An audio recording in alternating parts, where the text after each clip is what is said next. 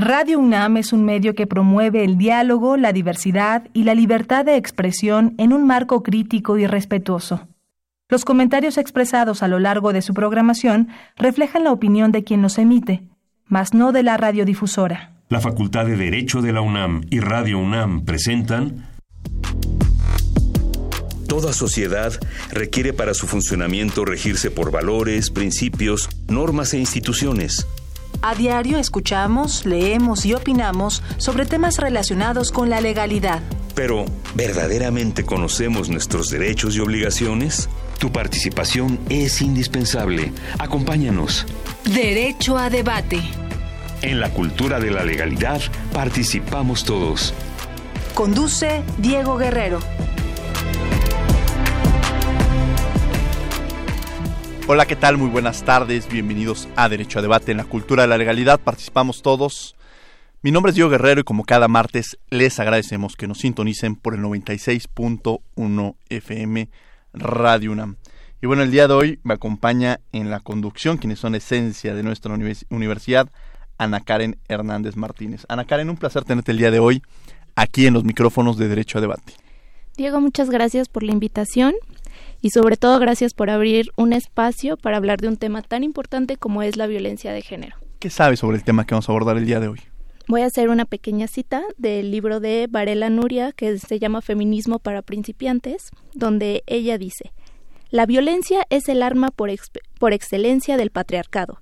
Ni la religión, ni la educación, ni las leyes, ni las costumbres, ni ningún otro mecanismo habría conseguido la sumisión histórica de las mujeres si todo ello hubiera sido si todo ello no hubiera sido reforzado por la violencia.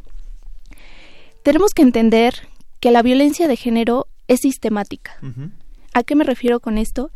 Que no lo reproduce una persona, sino que vive dentro de nuestra cultura, vive dentro de nuestra sociedad y por eso es que día a día se reproduce. Tú has vivido violencia de género y me y especificaría directamente pues dentro de la universidad, ahora que se han escuchado este, algunas voces que efectivamente se ha visibilizado, porque no es algo nuevo.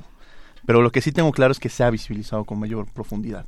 ¿Has vivido esta violencia dentro de la universidad? Sí, y me temo que podría asegurar que el 90% de las mujeres que conozco ha vivido violencia de género, no solamente en su lugar de trabajo, en su universidad, en su casa, en las calles. Es, es un problema que, como te decía, es sistemático. Y además me parece que aquellas, ese otro 10% que quizá diría que no ha sufrido esta violencia de género, quizá podríamos decir que es porque no la ha detectado o no ha, sabido que está en ese momento viviendo una violencia de género, ¿no? Sin lugar a dudas es un tema muy importante que se aborde desde diversos espacios y los medios de comunicación tenemos la gran responsabilidad desde la academia de discutirlo. Vamos a escuchar las voces universitarias y regresamos a, a presentar a nuestras especialistas. No se vayan. Las voces universitarias.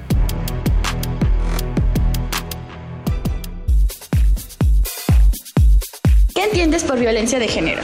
Pues es la violencia que se ejerce a partir de que, tiene que ver que, que se, se violenta a una persona por el género que tiene. Por, en este caso, bueno, si hablamos de feminicidio y si hablamos, es por porque tiene el género femenino, hay una violencia sobre su cuerpo y bueno, tiene varias características. Este, si bien se puede hablar de homicidio, pues estas cosas casi no suceden para sí en contra de las mujeres. Entonces, es por el, es por el género que se ejerce la violencia de una manera desencarnada pues es la son las actitudes machistas y de agresión que se tienen hacia la mujer por parte de nosotros los hombres principalmente. Y pues básicamente es eso, casi toda expresión del machismo y la misoginia. Por violencia de género entiendo que es toda aquella acción que va en contra de las mujeres o que va en contra de un género en específico, ¿no? Creo yo que eh, aparte el, ya la, palabra violencia es una palabra muy fuerte y este y muy usada y muy empleada, ¿no?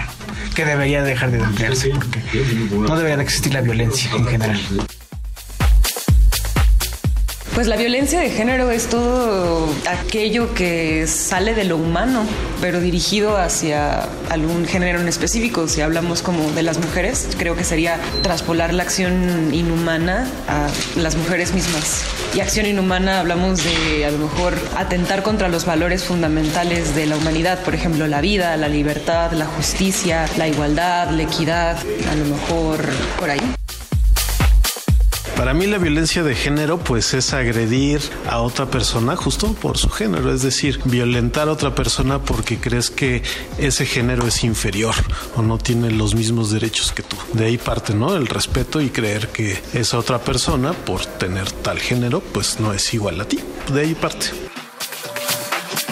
violentar a las personas por ideas, podría ser, ideas, posturas, tal vez. Eso para mí es la violencia de género.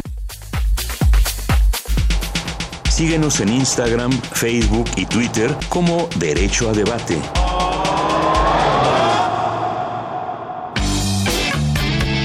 Queremos que entres al debate. Llámanos al 55 36 43 39 y participa. Derecho a debate. Bien, estamos de regreso en los micrófonos de Radio Nano 96.1 FM. Los invitamos a que nos sigan en las redes sociales. Estamos como Derecho a Debate en Facebook, Twitter e Instagram. Y en el 55 36 43 39 para que nos hagan llegar sus comentarios. Y bien, me acompaña en la conducción Ana Karen. ¿Quiénes son nuestras invitadas, Ana? Tengo el honor de presentarles a dos expertas en el tema y además de todo, pues académicas de nuestra facultad. En primer lugar, tenemos a la maestra Gabriela Delgado Ballesteros, que es investigadora del Instituto de Investigaciones sobre la Universidad y la Educación, y además es catedrática de la Facultad de Psicología. Gaby, un placer tenerte el día de hoy aquí en Derecho a Debate. La verdad es un agradecimiento que me hayan invitado y creo que el tema es muy importante y más en estos momentos. Muchas gracias, Diego. Muchas gracias, Ana. No, un placer de verdad. Por otro lado, tenemos a la maestra María Elisa Vázquez Robles, catedrática de la Facultad de Derecho. María Elisa, un placer tenerte el día de hoy aquí en Derecho Debate. Gracias a ustedes y, y nada más ahí corrijo que es Vázquez Silva. Agradezco también la invitación y desde ahorita la plática que hemos tenido aquí con, con Gabriela y con Ana, de entrada ya empieza a ser maravillosa y enriquecedora. Entonces, pues gracias por tenernos aquí. Sí, ya, ya, ya te estaban poniendo el apellido, que fuera apellido compuesto. Como diría mi madre, diles que sí tienes madre. Sí, sí, tengo. Parecería apellido compuesto hasta que dije alguien. Bueno, vamos, ya traíamos aquí el debate hablando sobre el, el tema de violencia de género, que es una realidad de nuestra universidad. O sea, el desconocerlo, el cuestionarlo, de ahí no, nos parte a una serie de, de, temas, pero quisimos ser polémicos y ponerlo como una pregunta sobre si realmente existe esta violencia de género. Pero partamos de lo básico. Eh, Elisa, ¿qué entendemos por violencia de género? ¿Qué es la violencia de género? A ver, yo la violencia de género también me gustaría decir que, que la tenemos que entender como lo que es el acoso, el hostigamiento, la violencia física, la violencia ¿Cuál sería la diferencia verbal? entre este acoso y hostigamiento? Eh, pues podríamos hablar como de experiencias. Me, uh -huh. me, parecería difícil darle una definición, ¿no? Pero eh, supongo que, eh, y me, me, apena decir esto, pero por ejemplo, yo como alumna, cuando estudié en la facultad, nunca sentí que hubiera por parte de maestro o alumno algún tipo de acoso, hostigamiento. Uh -huh.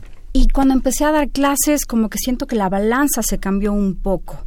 Que al ser maestra joven recibía yo como estos halagos que no son, no sé, halagos, ¿no? Esa palabra que estás esperando de, de algunos Pero de maestros. De parte de sí, y por ejemplo, como maestra también he, he, recibido esta agresión, quiero decir la psicológica de un alumno, ¿no? En el cual no está de acuerdo con la calificación o la regla que impusiste y entonces eh, te persigue en un pasillo, te cierra el paso, te exige ciertas explicaciones que, que ya rompe esta dinámica maestra-alumna, ¿no? Uh -huh. Entonces creo que la violencia de género no va nada más a pensar en todo lo que se ha hablado ahora, que está por todo lo que hemos vivido, el feminicidio, sino que va desde lo más eh, leve a lo más grave, uh -huh. sí, que insisto, no sabría definirte la diferencia entre este acoso, este hostigamiento, pero que, que hace que las mujeres nos sintamos verdaderamente incómodas, inseguras uh -huh. y, y, con poca protección también. Claro, porque además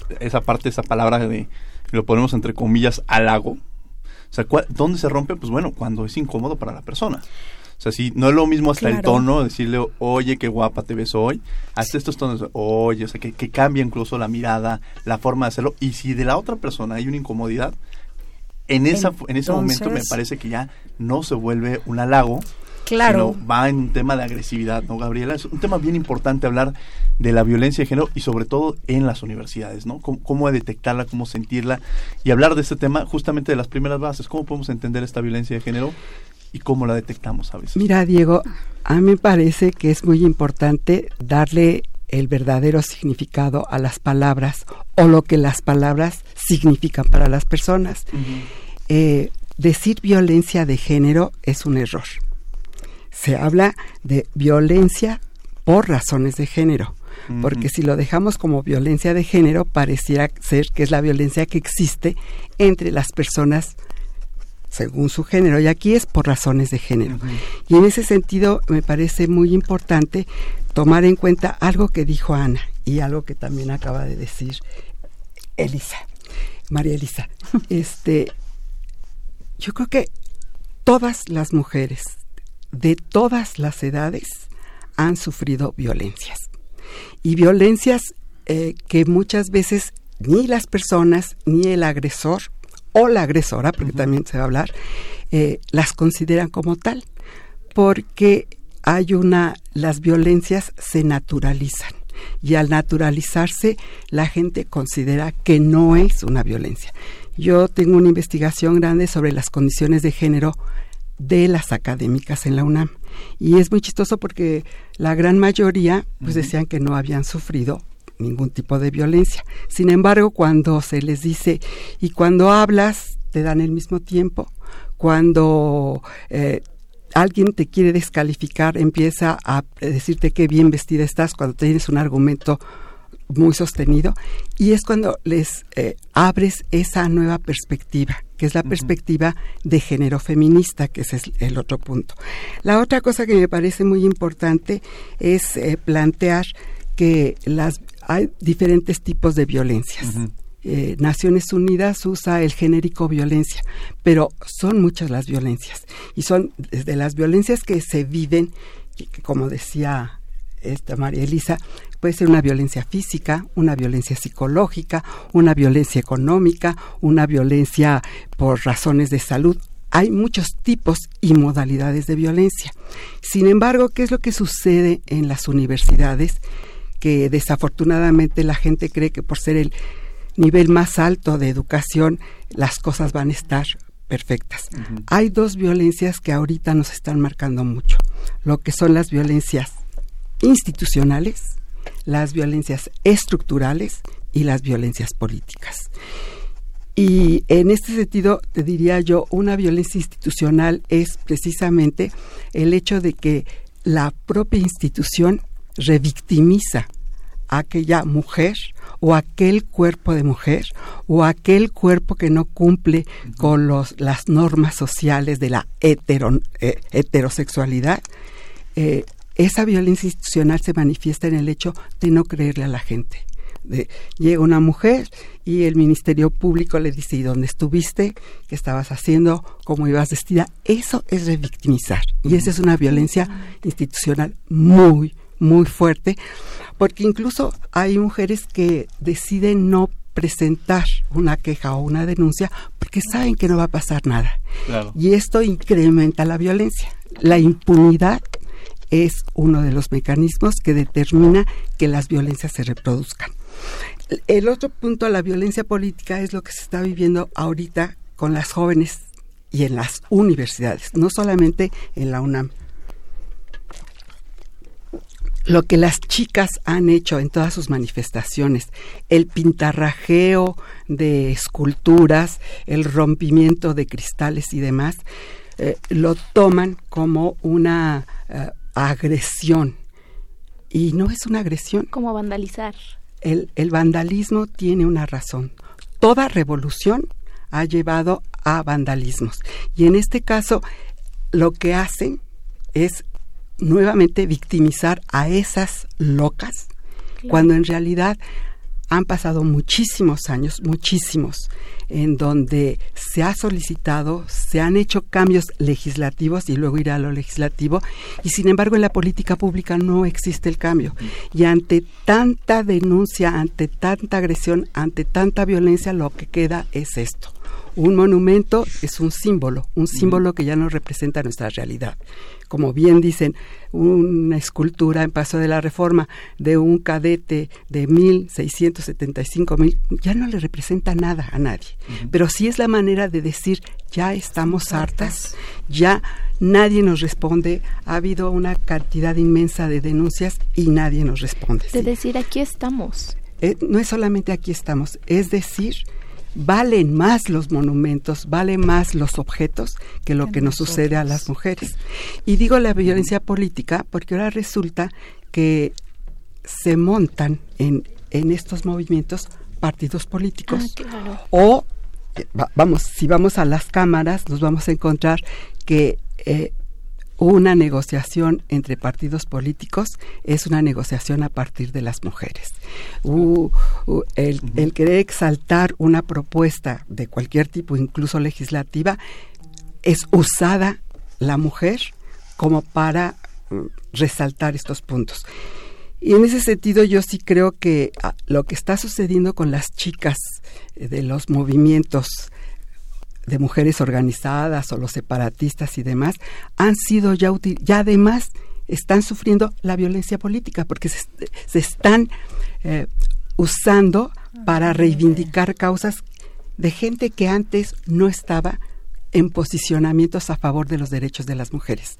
Lo más terrible de todo es que, por ejemplo, la marcha del 8 de marzo y el día 9, que nadie se mueve, hasta partidos políticos que están en contra de la Legisla eh, la interrupción legal del embarazo, que están en contra de los matrimonios igualitarios, ahora se suman. Entonces dice uno, qué contradictorio. Usan todo un movimiento para desacreditar el movimiento y revictimizar a las mujeres. Y eh, a mí lo que me parece muy importante es el hecho, y lo decían hace rato ustedes, uh -huh.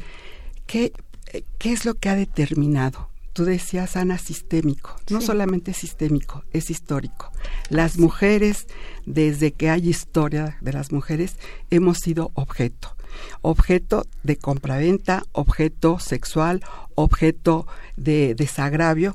Y esto es por el simple hecho de que existe una figura, y en el derecho romano, y ustedes, yo no soy abogada, lo saben, sí. en el derecho romano se habla mucho de la de lo que es el paterfamilia. Uh -huh. Y el paterfamilia cree y sintió desde épocas muy remotas, desde los griegos mismos, las mujeres, las mujeres, los niños, las niñas y los esclavos no podían abrir la boca. El, el patriarcado, el paterfamilia, considera que todas las mujeres son objeto de ellas. Y, en, y legalmente es terrible porque aquí en México nos encontramos que a pesar de que hay códigos penales en los cuales se castiga, por ejemplo, la violación, el castigo es menor que el avigeo. Entonces ahí no hay una homologación de las leyes. Y además de eso, no es solamente esa situación, sino que se culpa exclusivamente al hecho de un hombre con nombre. Y la realidad no es el hombre con nombre, es todo un sistema histórico, cultural, patriarcal, en donde la culpa ha sido esa necesidad de posesión y que en, en, este caso a quienes se les han dado esos privilegios uh -huh. han sido a los hombres. No es que sea Juan Pérez, sino es toda una estructura patriarcal de complicidad, de asociación, yo diría, entre los hombres, que fue lo que pasó en el caso de las asesinadas de Juárez. Claro, sí, que, de alguna manera ahí fue donde también se visibiliza. Y mencionas algo muy interesante, que es esta parte de los monumentos. Yo escribí justamente en, en mi columna de contrarréplica, la, la, primera fue sobre eso, sobre la redignificación de los monumentos que se quedan, a ver, el ángel de la independencia, darle una dignificación. O sea, justamente tenemos un monumento a la independencia que, que es, no es un que ángel. No, que no y que no refleja esa independencia o esa libertad de lo que sería, ¿no? Entonces, los, justamente los monumentos son para eso, uh -huh. para apropiarse de los mismos y para de alguna manera reflejar un, un, en un contexto en el que está viviendo y que si hubiera si no hubiera sido de otra manera quizá Elisa no se hubiera visibilizado. Estos movimientos forman parte de eso, ¿no? Estoy totalmente de acuerdo y, algo que quería retomar de lo que dijo Gabriela, que bueno, estamos aprendiendo muchísimo de ella, es que también se ha dado este rol tradicional de la mujer, ¿no? Si no te casas y si no tienes hijos, también tienes menor valía, ¿no? Entonces, yo creo que, que a lo mejor cuando empezó todo este tema de, vandalizar y de rayar y de romper, yo confieso que a mí me, me causaba un conflicto, ¿no? Pero cuando te das cuenta que has vivido esas situaciones y que no has sido escuchada, que no te han dado respuesta, que no te han protegido, si esa es la forma en la que nos escuchen creo que es la mejor vía. Yo eso sí no estoy muy de acuerdo con la violencia. Eso sí es algo que no me gusta, pero pero creo que efectivamente, ¿no? Cualquier revolución tiene que llevarse así y, y la problemática no solo es legal, la problemática es cultural y de educación. Yo platicaba con un amigo y me decía, tenemos conductas que hemos normalizado una tan simple como esta. Me decía, yo cuando mis hijas, él tiene hijas de 20 y 17 años, cuando mi esposa estaba embarazada, decidimos que si eran mujeres, ella las iba a educar en la religión, pero que si eran hombres, yo. Y entonces a mí me dio mucha risa porque dije, es una conducta normalizada y que no la vemos ni tan mal, ni, bueno, las nuevas generaciones por supuesto dicen, ¿qué es esto, no? Para mí yo fue como, sí es cierto, suena como a lo mejor algo que, que pasó en mi casa, hasta le voy a preguntar a mis padres, pero son conductas que también hemos normalizado y que por eso, ahora que tenemos este movimiento que lleva años, pero que es, es más visible, que tenemos más conciencia, que tenemos más educación, nos damos cuenta que todo tiene que empezar desde cambiar situaciones de casa. ¿no? No solo en las universidades nos vamos a educar, si en la casa no estamos cambiando estas conductas, no somos conscientes de que no estamos dando este trato equitativo a hombres y mujeres, también va a ser difícil lograr dar este cambio y más, como dice Gabriela, cuando ya se ha politizado muchísimo y entonces se está dividiendo. ¿Por qué? Porque ya vemos los intereses también ahí de otras personas que son ajenas al mismo, ¿no? Mira, yo estoy de acuerdo con María Elisa hasta cierto punto, porque cuando se dice que es en la casa, en la familia, donde se puede cambiar eh, los valores, las formas de comportamiento, de una u otra manera nos vuelven a responsabilizar a las mujeres. Claro, ¿quién educa? Yo he oído a grandes escritoras decir que la, vivimos una violencia por el hecho de cómo nosotras las mujeres educamos a los hijos. Eso es una falsedad. Y es una falsedad porque esto es una, un sistema y una estructura muy fuerte. Yo les decía, el problema es efectivamente que a las mujeres desde la prehistoria se nos ha cosificado, pero también es muy importante pensar qué es lo que les está pasando a los hombres. Estamos viviendo en una precarización brutal, total, económica, y el valor que los hombres se dan entre sí es la fuerza, el poder, y esto determina que ante una precarización los hombres en un momento dado tengan que, eh, que eh, reafirmar su virilidad y su, y su condición de estructuras mentales y estructuras físicas que les han dado el poder definitivamente. porque pareciera que estos movimientos eh, lo que están despertando justamente es una mayor violencia. O sea, el hombre justamente cuando se siente, eso que dices es muy interesante. O sea, cuando dejaron de tener quizá ese control, que era un control económico, el hombre el que tenía en las familias, y que recuerdo que incluso alguien que, trabajaba en una institución un día decía, bueno, pues es que mi esposa lo tiene que aguantar porque yo soy el que mantengo la casa, ¿no? O había un control económico. Cuando empieza a romperse este control económico, por lo que entiendo, o cuando empieza a detenerse esta, esta pérdida de controles de alguna manera, surge el machismo en su máximo esplendor.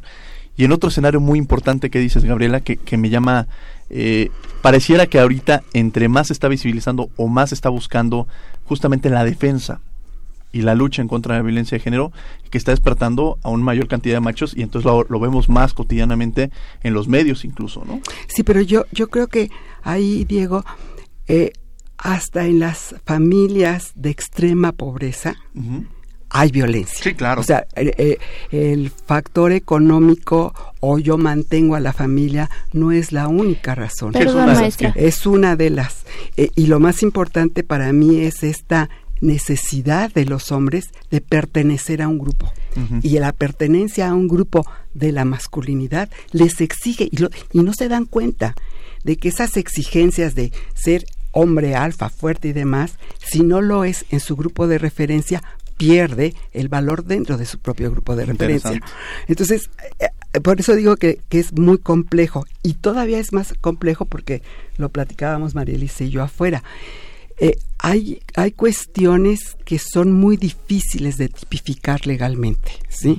Y que se discutió mucho y se presentó que el fiscal general estaba queriendo quitar este el como decía Sana tipo. el tipo de feminicidios. Y voy a decir algo que es muy muy importante.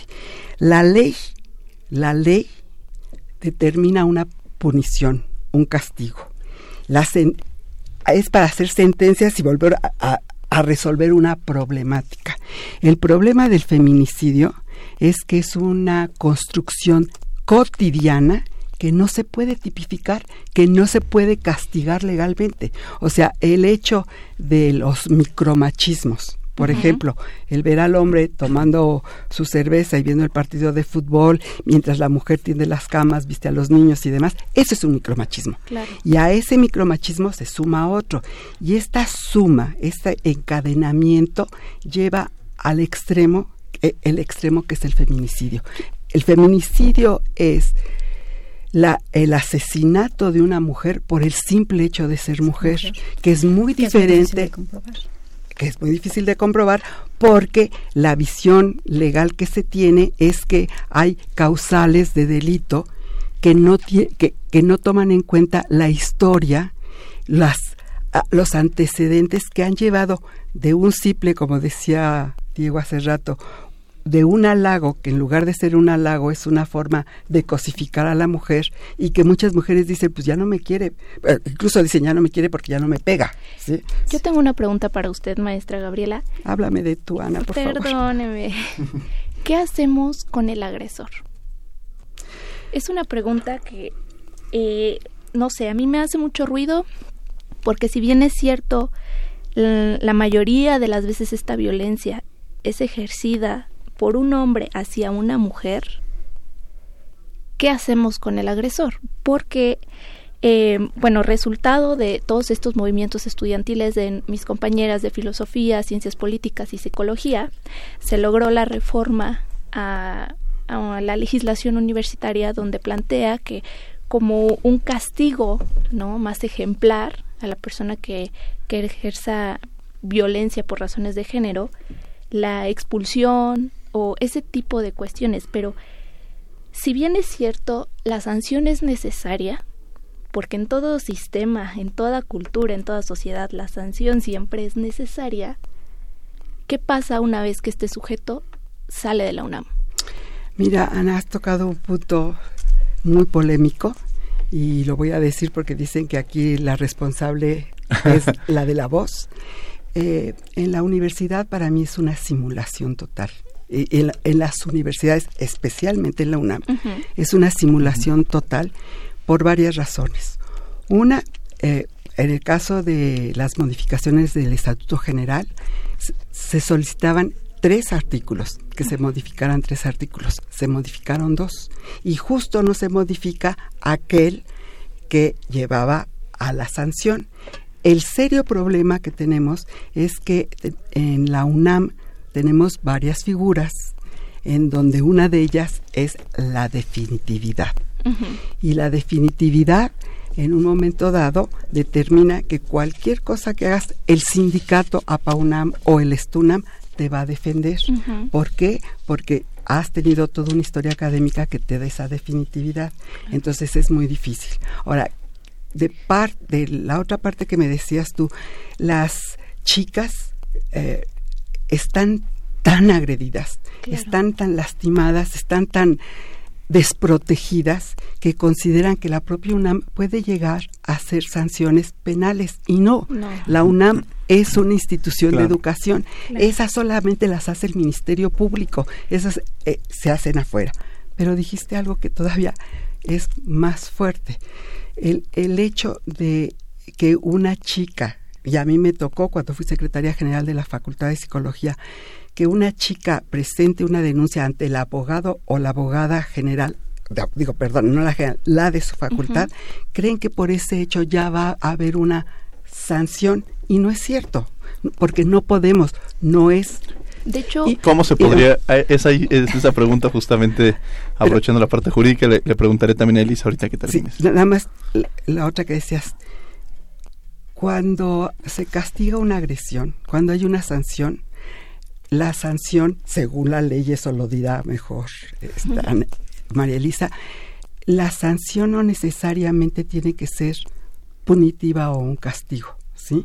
Después les puedo decir qué sucede en Suecia y en Noruega, porque la sanción tendría que ser para la reparación del daño no solo de la agredida, sino la reparación del daño de esa persona que no es un psicópata. Claro. O sea, porque luego dicen la mató porque está enfermo mental y eso ya es una justificación. No, no son psicópatas, son hombres educados en una tradición terrible. Entonces después hablamos de cómo podemos castigar. Precisamente a eso me refería. ¿Qué, ¿Qué pasa con este sujeto que, ok, la UNAM lo expulsa? ¿Qué pasa cuando expulsamos a ese agresor a la sociedad? Pues se llaman perpetradores. O sea, cuando dejas impune a alguien, lo que hizo en ese lugar lo dejas impune, lo vuelve a hacer con más agresión en otro lugar. Elisa.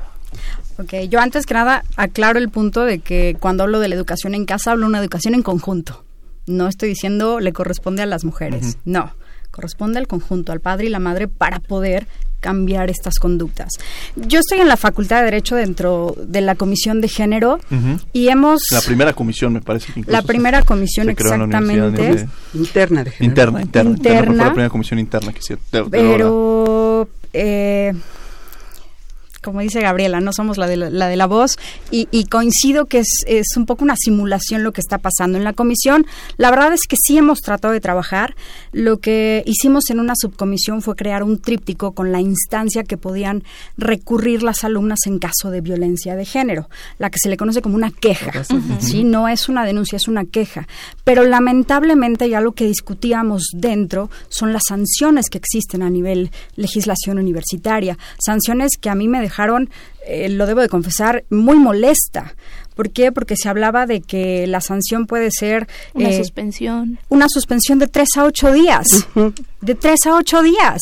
Y digo, y eso a, la alumna o a la académica o a la administradora que se atreva a, a, denunciar, ¿no? A presentar su queja en contra de esas conductas, pues perdón, pero no le, no le va a significar nada que le digan a un maestro, no vengas tres días con goce de sueldo. Y esto es por contrato, por APAUNAM y por todas estas figuras que efectivamente no se, se cambiaron ahí dos artículos, pero creo que lo que está muy pendiente y que nos dejaría no más tranquila, sino que nos abriría mucho más allá el atrevernos a presentar estas quejas, sería la sanción. Yo creo que, por ejemplo, en, ese, en esos procesos que se llevan dentro de la Comisión de Género, específicamente de la Facultad de Derecho, mm, yo creo que no hay un acompañamiento. No hay un acompañamiento y esto revictimiza a la víctima que ha sufrido violencia de género o violencia por razones de género, diría usted. Bueno, pero ¿sabes por qué, Ana? Y perdón que te interrumpa, porque también de, la, dentro de la comisión empiezas a conocer un poco más las estructuras. Y resulta que nosotros como miembros de la comisión tenemos que trabajar en crear esta cultura, pero sabes que no tenemos derecho a tener conocimiento de los casos, de las quejas que se han presentado para darle seguimiento, para acompañarlas. No sabemos, entonces no sabemos qué quejas hay, no sabemos qué alumnas han sido violentadas y eso se queda para el jurídico. Y esta comisión que yo sí considero que deberíamos dar un acompañamiento, no podemos, es un anonimato para nosotros. Que ahora la facultad creó una oficina este, específicamente para, para atender. Sí, bueno, eh, antes, antes de que el rector presentara esta propuesta, ya la Facultad de Derecho había, había iniciado una que no depende del jurídico específicamente, sino que pueden de alguna manera las alumnas acudir, porque yo en alguna ocasión en mi oficina, pues después de escuchar tantos casos en gabinete con el director, dije, a ver, ¿qué está pasando? ¿Por qué no hay denuncias? Porque en muchos casos era el tema de la denuncia, que es parte de, o sea, la denuncia no es el todo, sino justamente se tiene que llevar incluso esta parte de la reparación y demás. pero muchas justamente decían, bueno, pues es que no sabemos, esta revictimización, no se le da seguimiento, no hay un acompañamiento, no sabemos si como alumna después vamos en los primeros semestres puede haber una repercusión con otros profesores, o sea, incluso decía de parte del jurídico, cuando llegamos al jurídico o cuando llegan al Ministerio Público, son los primeros que nos dicen que ya no continuemos. No, y esos son los grandes problemas, ¿eh? Y lo que acaba de decir María Elisa, imagínense ustedes a una chica que ha sido hostigada o una chica que ha sido violada por un por el ejercicio de poder de un docente y que al docente se le sancione quitándole el sueldo de cuatro o cinco días, ese regresa. Claro. Y, y, y, la chica que logró presentar la denuncia se ve en, en un estado de indefensión total y brutal. En eso yo estaría totalmente de acuerdo, eh, porque sí creo, y lo creo, que la UNAM ha hecho mucho. No, no por convicción, sino por necesidad. ¿Y qué tendría que hacer? Yo, yo tampoco me gustaría quedarme los micrófonos sin la idea de que está mal, o sea, o que, cuáles serían las posibles soluciones, Mira, una o qué cosa- tendríamos que hacer. Y esta se preguntaría, se las haría a las dos, o sea, ¿qué, qué caminos tendría que seguir la universidad para realmente atender el problema como se debe. Mira, eh, eh, yo considero que eh, lo primero sería eh, exigir a los sindicatos, cualquiera que este sea, que no se puede anteponer el contrato colectivo de trabajo a la ley general de acceso a las mujeres a una vida libre de violencia. Sí, sí. eh, eh, bueno, ya y digo a la ley, pero me puedo ir hasta la Constitución. O sea, es inconcebible que en este país, que en nuestra universidad, se anteponga un contrato colectivo a la necesidad que existe. Ni la ley general, y ustedes mejor que yo lo saben, no sé si es ley general o ley federal de trabajo, lo, lo, lo estipula. Entonces de repente dices como el, en algunos casos el agresor, ok, una de las sanciones fue- puede ser transferirlo a otra entidad universitaria claro. y, y vuelve a hacer lo mismo. Claro, con otras Porque alumnas. además lo que queda claro es la impunidad. Y ahí, te- respondiendo un poco a la pregunta que hacías tú de cómo se puede castigar. Yo creo que las chicas encontraron algo que a mí me parece maravilloso y que toda la gente, incluso aca- de la academia, se ríe. Los tendederos. Claro. El tendedero es una forma social de hacer que la sociedad o la comunidad universitaria castigue en un sentido moral o en un sentido eh, de expulsión dentro de los principios de lo que es la justicia y el bienestar aquellos que, que están en el tendedero. Y lo platicábamos afuera, María Elisa y yo. Yo ya digo los nombres, porque antes era hasta ocultar el nombre. Entonces, si en la Facultad de Derecho, en la Facultad de Psicología, en la de Ciencias Políticas hay un tendedero, cuando una mujer dice no, es no. Cuando una mujer dice fui hostigada o fui violada, está exponiendo su propia honorabilidad. Entonces es inconcebible que no se le crea a las jóvenes, Porque a las además mujeres. la- los maestros que aparecen ahorita son los maestros que está, o sea, De no toda son la nuevos, vida. De son de toda la siempre. vida, son los de siempre. O Claro. sea, de pronto el otro dicen, es que tal maestro, a ver ese maestro cuando yo iba en segundo o tercer Era semestre era el mismo maestro que no ha cambiado y que además ni siquiera tienen la conciencia, porque además cuando platican con ellos ni siquiera piensan que están, o sea, no tienen ni la capacidad de entender de lo que están Las haciendo. violencias se naturalizan. Se, se naturaliza, esa es la palabra, se naturaliza. Elisa. Yo eh, coincido casi al 100% con Gabriela y sí me gustaría aclarar que por necesidad, pero efectivamente grave, es el, el- el primer rector que, que efectivamente ha dado visibilidad a este problema. Por necesidad, efectivamente, pero bueno, nos está obligando a la comunidad a discutirlo y a poner un equilibrio en la balanza, que eso es bien importante. Y voy a hacer un comentario, perdón, radical. Las sanciones también, a ver, ya vamos a hablar de una expulsión, pero definitiva, y dos, esto es lo radical, porque van a decir no y la privacidad. Creo que las mujeres necesitamos no un castigo ejemplar, sino que, aunque hablen de privacidad, se vea que efectivamente se está haciendo algo y que sea público. Maestros que, como dices, de años han ocasionado violencia de género, acoso, y que sea público que han recibido una sanción. Y eso nos hará empezar a creer que efectivamente se está trabajando en esto. Sí, hemos tenido, tenemos aquí algunos mensajes. Eh, Mercedes Gómez nos dice buen tema, importante, saludos a todos en el panel. Estefanía Quintero nos dice cómo se manifiesta esta violencia en redes sociales. Y hay otra pregunta que dice qué relación tiene el machismo con la violencia de género. Y Karen Ibet nos dice cuál es la diferencia, que ya lo mencionó hasta el principio Gaby, cuál es la diferencia entre violencia de género y violencia contra las mujeres, que es justamente en esta parte que tú nos introducías, son algunas preguntas que nos llegan, ¿no? Este, quiero retomar, es, ¿por qué insistir que es violencia por razones de género? Porque las violencias por razones de género incluyen a las mujeres, a las lesbianas, a los gays, a los transexuales a, y a los hombres también. Y decir violencia de género se queda en una galimatía porque no sabemos cuál es el género. Ese es como primer punto. Y el segundo, que es otra de las preguntas que ya ahorita se me fue, pero lo que me parece muy importante es el hecho de que estas violencias han existido siempre. Yo fui estudiante de la UNAM, yo, he sido mujer pública toda mi vida, este, pero cuando como estudiante sucedía algo de esto, uno se lo callaba uno. Y ahorita, que yo creo que eso es muy fuerte para la juventud, eh, se vive una forma de comunicación totalmente diferente. O sea, lo que son las redes, el WhatsApp, el Facebook, el Instagram, el Twitter, determina que las cosas se abran. El problema es que ante estas nuevas tecnologías no ha habido una respuesta ni a nivel de legislación ni de política pública. Eh, la ley Olimpia es un avance increíble en la Ciudad de México. Y, esa ley me parece que es algo que lograron las, la juventud.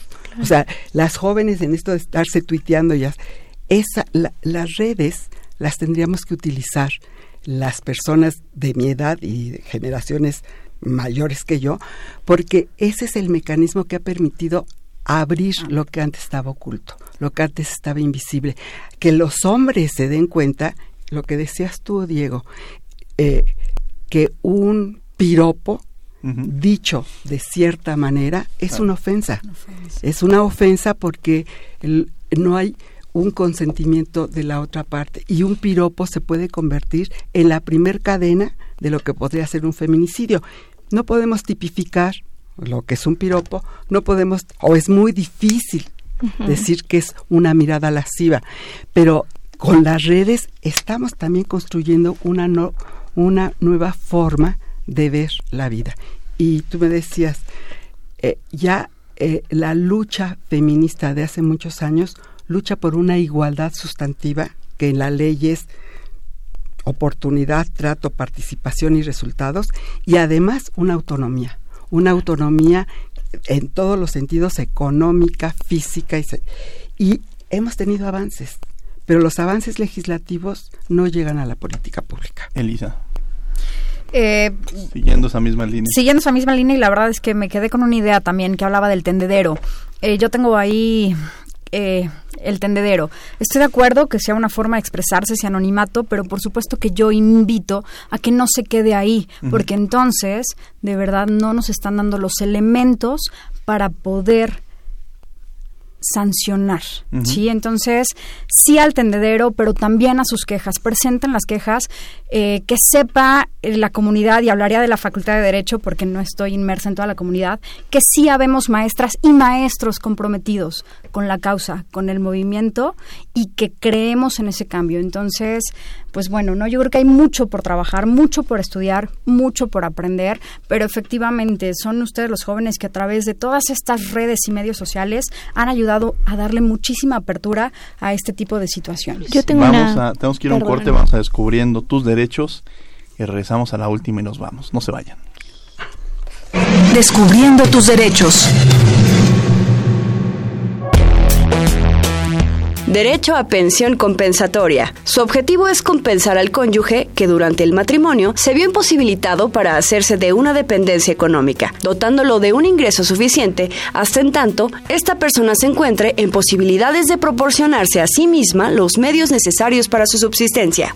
Si al término de un matrimonio uno de los cónyuges comprueba que se encuentra en desventaja económica, tiene derecho a una pensión compensatoria, cuya finalidad es reparar el desequilibrio económico que suele presentarse al momento del divorcio y le impida el acceso a un nivel de vida adecuado. Escuchas Derecho a Debate. La última y nos vamos. Vamos, estamos de regreso en Derecho a Debate. Me acompaña en la conducción Ana Karen. Tenemos como invitadas a la maestra Gabriela Delgado y a la maestra María Elizabeth Vázquez. Y estamos hablando justamente sobre violencia de género, una realidad en las universidades. Karen. Yo tengo una última pregunta. Bueno, una antepenúltima pregunta para nuestras dos invitadas. Regresando a la UNAM, eh, tengo una pregunta para ambas y es de qué forma eh, se puede integrar la perspectiva de las mujeres siendo que el conocimiento ha sido históricamente masculino. Elisa, si quieres empezamos contigo. Con Gaby, Gaby. Gaby, que es la que sabe de este tema. Este, mira, a mí me parece muy importante tu pregunta. Eh, con Peña Nieto, el Plan Nacional de Desarrollo obligaba a todas las eh, secretarías o a todos los sectores a aplicar la perspectiva de género. Y aquí lo abro totalmente, soy feminista y soy feminista desde que tenía yo 18 años o 17 años. La perspectiva de género es una herramienta, sí, y es una herramienta que puede usar cualquier persona. Si no se utiliza la perspectiva de género con una epistemología feminista, las cosas no van a cambiar. ¿Y por qué lo digo? Eh, no todas las mujeres, ahora todo el mundo se van a gloria de que ya hay equidad y tantas mujeres y tantos hombres. Eh, Cecilia Loria, una gran feminista de México, decía, cuerpo de mujer no garantiza conciencia de género. ¿sí? Entonces, de nada sirve que tengamos cinco hombres y cinco mujeres si no hay una conciencia de género desde un punto de vista feminista. La perspectiva de género feminista tiende a algo que es muy importante. Es una posición política, una posición en la que una persona por sí misma no va a lograr nada a menos que forme comunidad. Todo movimiento requiere de la comunidad, de la participación, del consenso, del debate y la discusión. Entonces, feminista es un movimiento político, es un movimiento colectivo y lo más importante es un movimiento transformador y transformador bajo dos principios, el bienestar y la justicia social. Y, y esto, si no se toma en cuenta en la universidad, pues todo el mundo va a tener perspectiva de género. Entonces van a decir cinco mujeres, cinco hombres. Ahí está. Eh, el caso es justamente que tenemos que tener una sociedad que, como dice Delors, que es educador, en donde toda persona aprenda a ser en colectivo. Porque si, si seguimos en el plan en el que estamos, no solamente va a haber una violencia por razones de género, sino vamos a acabar hasta con la madre tierra. Elisa. Efectivamente, ¿no? Yo siempre he estado en contra de estas cuotas de género. ¿No? Dicen, ya hay este, paridad, ¿por qué? Porque tenemos cinco mujeres y cinco hombres. No, tampoco se trata de eso. Creo que debe haber un equilibrio, una equidad, por supuesto, pero va de la mano efectivamente de hacer colectividad y de empezar a tomar estas teorías feministas para lograr la misma y no solo a través de cuotas de género. Ya estaríamos ahora sí en la última nos vamos. Este, aquí el micrófono es libre para algún tema que hayamos dejado en el aire o alguna algún tema que les gustaría profundizar o, puntualizar. Sí. Gaby, empezaremos contigo. Este, yo estoy trabajando también en la Comisión Interna de Equidad de Género del Instituto y además estoy trabajando con los colectivos. Y una de las cosas que me ha impactado muchísimo es que hay más conciencia de las desigualdades de todo tipo entre hombres y mujeres y de la impunidad que existe y de los reglamentos que nos rigen por parte de la juventud. Y he encontrado académicas y académicos que no conocen ni siquiera el estatuto general ni el estatuto del personal académico. Y creo que es una obligación de, la, de las altos funcionarios y altas autoridades que la gente que es su, sus empleadas y empleados conozcan mínimamente qué es nuestra ley orgánica, qué son nuestros estatutos y qué son los contratos, pero que sean bajo una lectura de género y feminista. tenemos llamadas de, de, Cristina Olvera donde dice que es necesario sacar las canciones que violentan a las mujeres y también los profesores también ejercen acoso y violencia a los alumnos hombres por defender a sus compañeras. Y Marco Sergio Mendizábal nos escribe sobre la defensa de las partes que son acusadas falsamente, que no tienen cómo defender su credibilidad. En esos casos, ¿cómo se crearía, se lograría un equilibrio? Eh, bueno, yo empezaría por decir, eh, retomar lo que Gabriela nos ha explicado perfecto, que es la violencia por razones de género, y también desde que estoy en la comisión he manifestado que no solo se trata de las mujeres, que sea, se trata de comunidad gay, eh, de alumnos transexuales, o sea, todos ellos hay que cuidar y hay que proteger.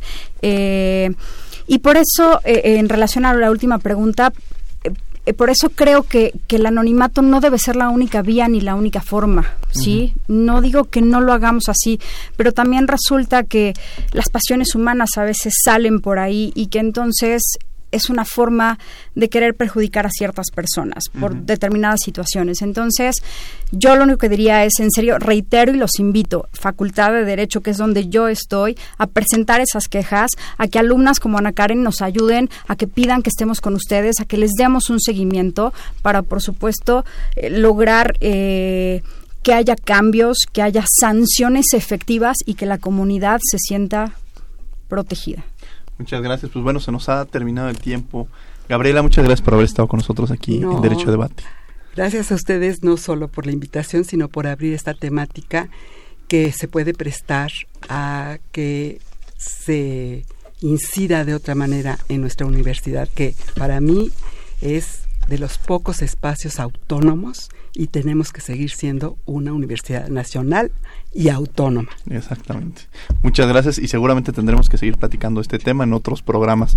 María Elisa, muchas gracias por haber estado. Diego, muchas gracias y también gracias por abrir los canales para estar hablando de estos de estos temas tan importantes y pues bueno, Ana Karen, Gabriela, un gusto y gracias por haber compartido conmigo sus conocimientos, su experiencia. Gracias, Diego. Muchas gracias. Ana Karen, muchas gracias. Gracias a ti, Diego, por la invitación. Pues muchas gracias, los invitamos a que también nos sigan, estamos, que no se pierdan Derecho a Debate B, todos los martes a las 10 de la mañana por Canal 22 y también la columna que esta semana escribimos sobre precisamente sobre trata de personas, tema que abordamos la semana pasada en contrarréplica.